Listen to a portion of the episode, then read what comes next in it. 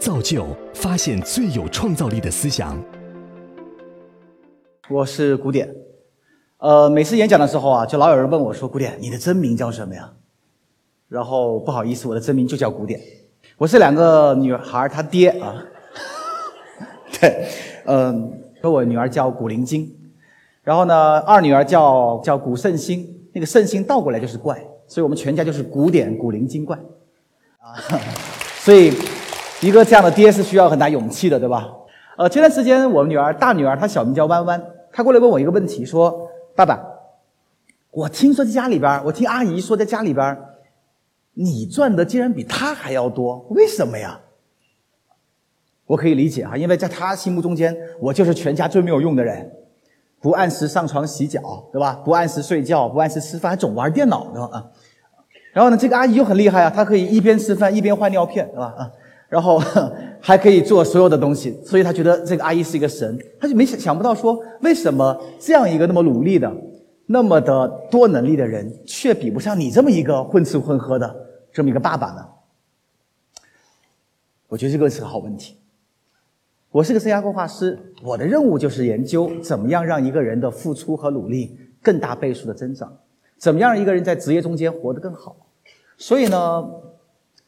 我觉得我女儿问了一个非常经典的问题，我也想问问你：你觉得你的收入和付出成正比吗？来，觉得成正比的人，呃，鼓鼓掌看看。哇，你们是不是跟老板来的呀？太虚伪了啊！不会吧？竟然还有人这么想，所有人都会想说：不对吧？我怎么觉得我付出了好多，但是收益很少？哎，觉得自己付出很多，但收益不够多的人，鼓鼓掌看看。哎。比较正常哈，刚刚第一次鼓掌那个名字记一下，我帮你跟你老板联系联系啊。大部分人都觉得呀，自己的付出和收益不成正比，但是为什么呢？这不仅是我哈，也是很多社会学家、经济学家常年研究的一个话题。比如说前段时间，我们的首富王健林就在网上发了个微博，知道吧？哎，他一天的清单看到没有？他说我早上四点钟起床啊，四点半开始健身，然后飞了很多个国家，晚上七点十分回到办公室，什么意思呢？那意思就是说，你们别觉得我首富就不努力，我也是很努力的。我四点钟起来干到晚上七点半，对吧？艾特王思聪。但是很多人就误解了，觉得哇天哪，穷富人比我们还要努力，我是不是要死掉了？你错了哈，这个地方的点根本就不在努不努力。因为采访过一个快递小哥，他的工作也很感人呐。每天奔波于五十个楼盘，对吧？取回来一两千个这个邮件，还有健身啊，还要被人骂，还有高高难度沟通，他也得干到晚上八点钟。他的努力程度一点都不比王健林低，为什么他的收益却比王健林低很多很多很多倍？为什么在我们这个社会中间，努力和收益的关系是不成正比的呢？今天我们想来聊这个话题。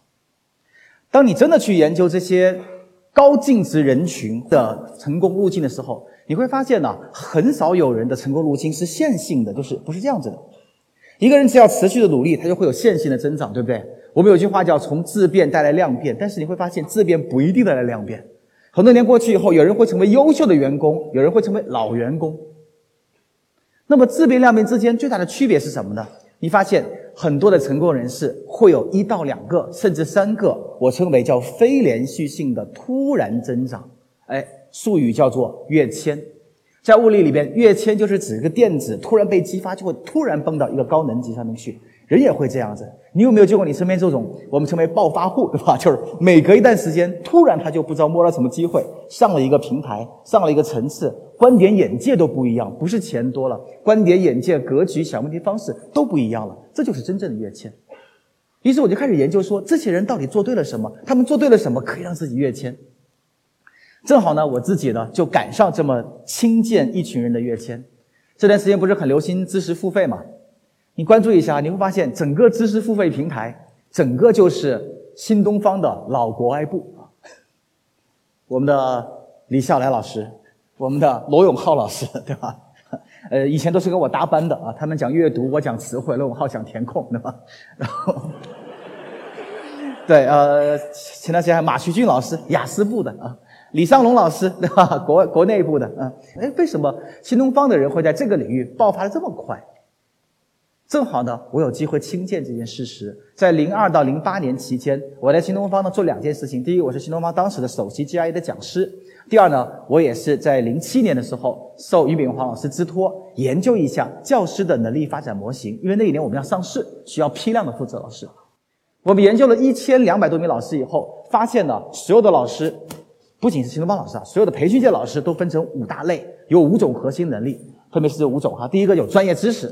第二，有课程设置能力；第三个是呈现能力要好；第四个要有个人魅力；最后面心态要积极。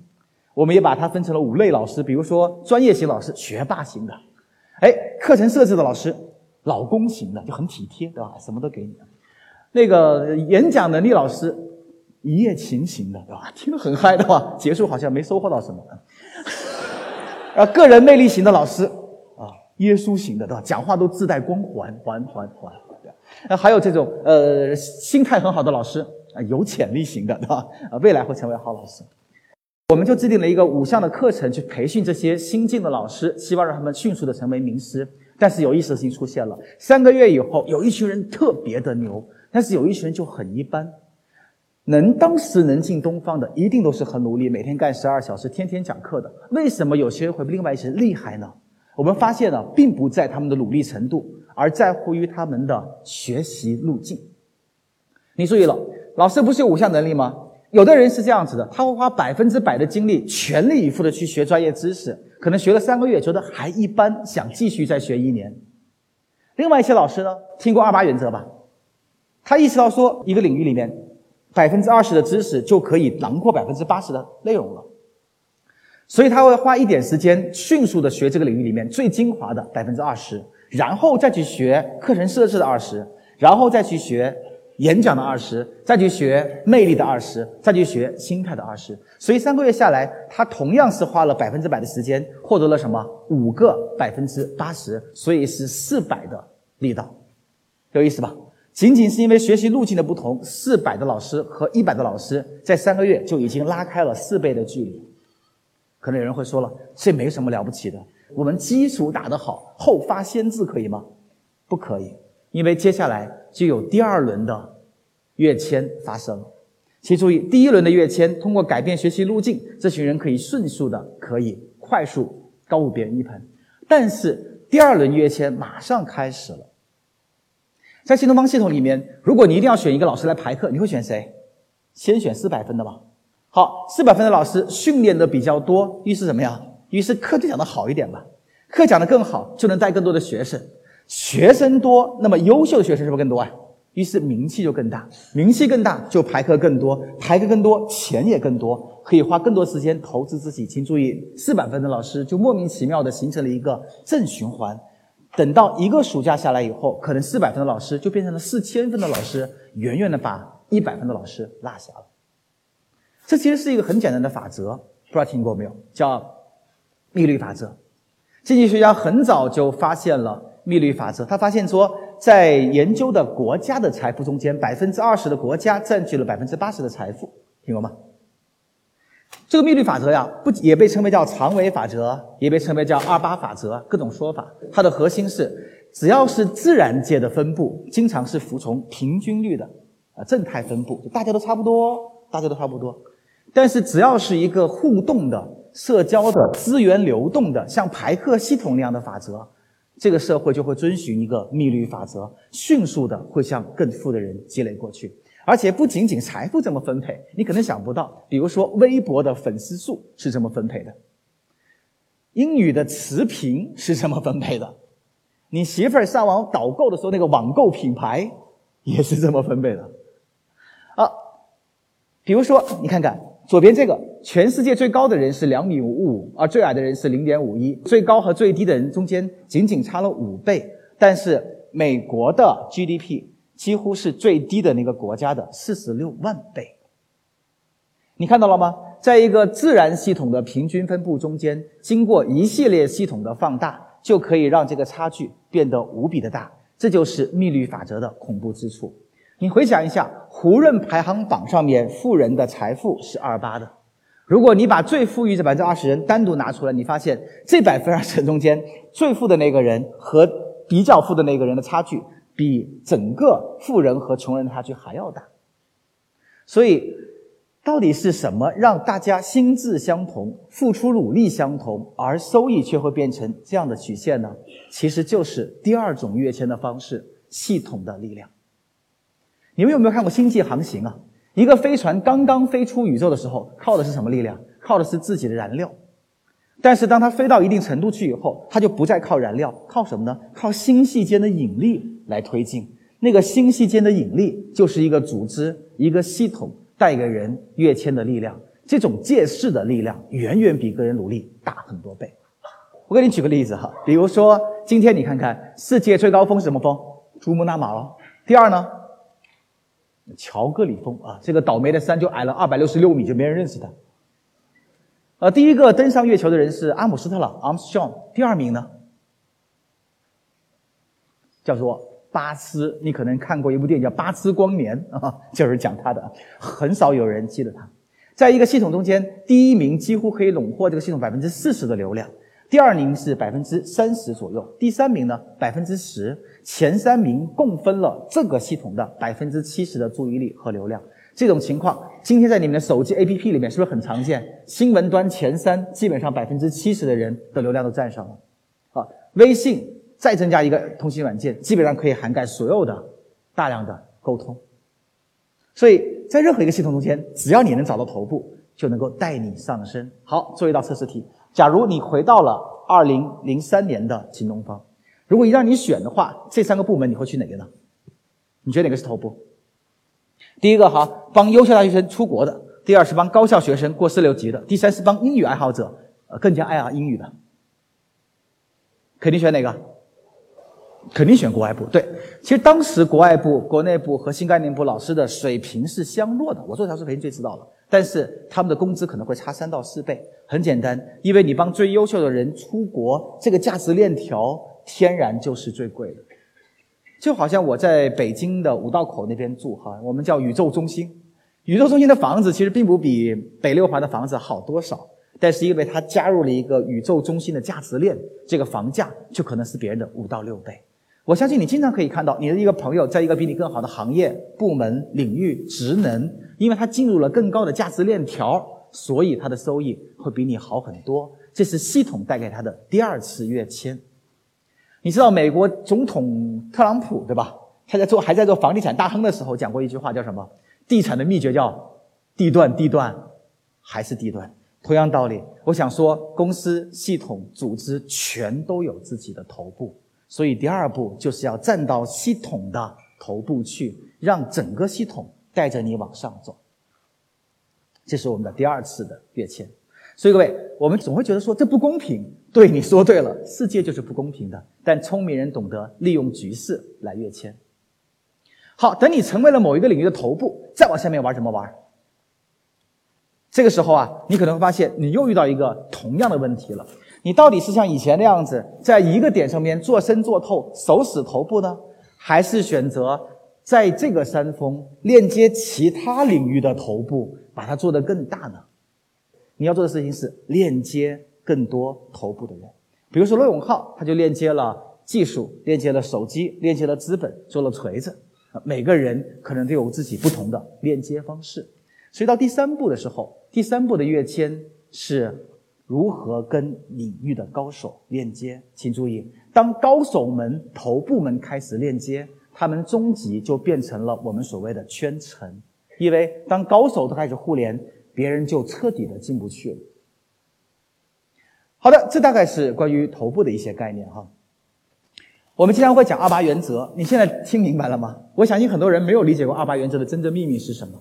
第一次的二八原则是找到知识中间最关键的百分之二十，这会让你的效率高四倍。但是第二次的二八原则，你有没有找到赛道中间最核心的那个百分之二十？就二十的二十，系统会带你跃迁。第三次的二八原则，你能不能找到很多头部中间的精华的头部，跟他们产生互联，形成利益联盟，达成圈层？这个时候，一个人的效能就会从原来的一比一，至少放大到一比六十、一比六百，甚至是一比六千。就是你们今天看到王健林和快递的问题。我们来举个例子好了，吴京老师这段时间很火啊，我们分析一下他啊。他刚出道的时候就被人称为叫李连杰接班人。我跟你说，以后以后你做任何的行业，别人跟你说什么什么接班人，最好的回答是什么？呸，对吧？啊，因为一做接班人就不是头部，你懂吗？啊，就是这巨大的坑啊。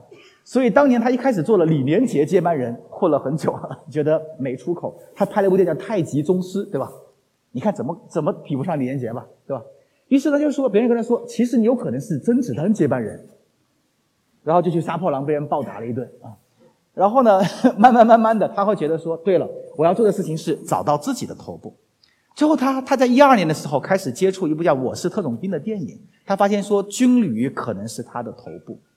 然后用了五年时间，慢慢的选点，终于在这一两年，正好也跟我们的国运搭到一起，形成了一个特别大的系统的头部。你发现《战狼》如果前二十亿的票房是因为这部片子本身的卓越的话，后面这二十亿或者是三十亿，绝对是因为它占到了电影票房的头部，甚至某种程度上占到了中国电影的头部。所以这个头部就整个系统，包括国家的力量在后面，帮他一起在往上面推，成就了这个头部。绝不是吴京的电影拍到好到这个程度，而是系统让他成为头部。我相信下一步吴军，呃，这个不是吴军啊，吴京老师啊。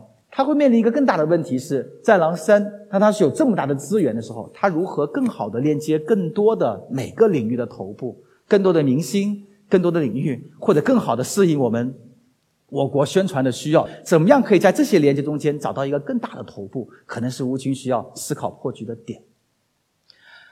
所以现在我们可以回答王健林的那个故事了：为什么付出和收益不成正比？就是因为别人不仅仅在付出，而是在聪明的付出。而是在正确的点上面付出，所以他们的付出变成了质变。这些一次一次的质变叠加起来，让个人效能放大了百倍、千倍。这就是我说的跃迁。可能听到这儿，有人就会很焦虑，说：“我天，原来万物皆有头部，是吧？万物皆有头部。”我相信现在每个人都有一些选择。那么你的选择是你的头部吗？它指向头部吗？你的选择会让你进步？还是会让你跃迁呢？还会有人说，古典，我听得很焦虑。这个世界上只有一两个头部，那腰部谁来做？对吧？脚部谁来做？对吧？啊，这个这个，如果我们家全都要做头部，那该怎么办呢？啊，其实我觉得这是对头部的一个错误的理解哈。我举个例子，因为你想过没有，你一个事情虽然获得了社会的功名利禄大成就，但是如果这些外界的东西不能够兑现成你内心的平和、宁静和幸福感。是不是相当于我称为叫心灵假币啊？对吧？你去一个外国赚回了无数多的钱，发现进过中国用不了，你是不是觉得是假币啊？其实头部也是一样。如果一个人在外面获得了巨大的利益成就，通过各种方式扭曲人性，让自己成了，但是你的内心价值观不对，天赋不对，那我想。可能那就是心灵假币。其实每个人最终都能找到一个外界成功和内在成功之间的平衡点，那个点才是你的头部。在那个点中间，你的天赋发挥到最大，你的价值观最过最被契合。在这个点上面，你找到一种内外的平衡。比如说，我就会跟我们的弯弯说，我会说，阿姨呀，很厉害的。她最厉害的地方呢，就是照顾小宝宝。那么她最想的事情呢，就是能赚到钱，然后让他的女儿能够上个好大学。所以你觉得阿姨是不是这个世界上最厉害的人？而且她比爸爸厉害多了呢？我想是的。可能每个人对于一个阿姨来说，那就是她的头部。我我们家的阿姨在做这个事情的时候，她身上散发的光环就像这个圣母一样啊。我想，可能当一个快递员为了家里面的艰辛，他可能没有受过太多教育，从一个老板手上接过快递包的时候，他可以高贵的像王子一样，因为这是他的头部，他有他的责任，这是他最好的状态。我曾经有一次去丽江玩的时候，遇到一个老外，这哥们儿的本科读的是社会学，硕士读的是社会民俗学，就你看一看就不准备找工作的是吧？对不对？这哥们儿的这个，我就问他说：“你你你来这干嘛呢？”他说：“哎，我要去这个什么呃纳西族的家里面住上七天。”他列了一个长长的历史。他说：“我的人生就是要去这一百多个民族家里面，每个地方住七天，没有别的事儿。你像我这种做生涯规划的，就老想给人规划，我就说：哎，不错，你可以写成一篇论文，对吧？对比全世界所有的民俗。这哥们想了想说：为什么要做那个？我现在就挺好的。我觉得说可能没有打到点，我就换了一个角度，我说，你想，你可以写成一个小说，或者你对吧，可以来造就这个演讲，让全世界都知道你是这么样一个有梦想的人。他说，你不用啊，我现在就挺好的。然后我就觉得，我又换了个点说，撩拨他，对吧？我又换了个点说，我说兄弟，你想，可能有一天你老了不能动了。你的孙子过来，你把他抱在膝盖上，跟他说：“爷爷当年很牛逼，去过这些国家。”他想了想说：“这个还可以，但是也不用，现在就这样挺好的。”那一瞬间，我深深看出来了我心目中间的俗。我觉得那一瞬间，他是站在他自己内心的头部的，所以我想，其实不一定，这个世界上世界的头部有很多，但是每个人都有自己的头部。关键是你能找到自己的头部。各位，这就是我想跟大家分享的：人为何从进步到进化？可能质变、努力仅仅能带来线性的进步，我们可能需要一些新的思路、跃迁，让自己去进化。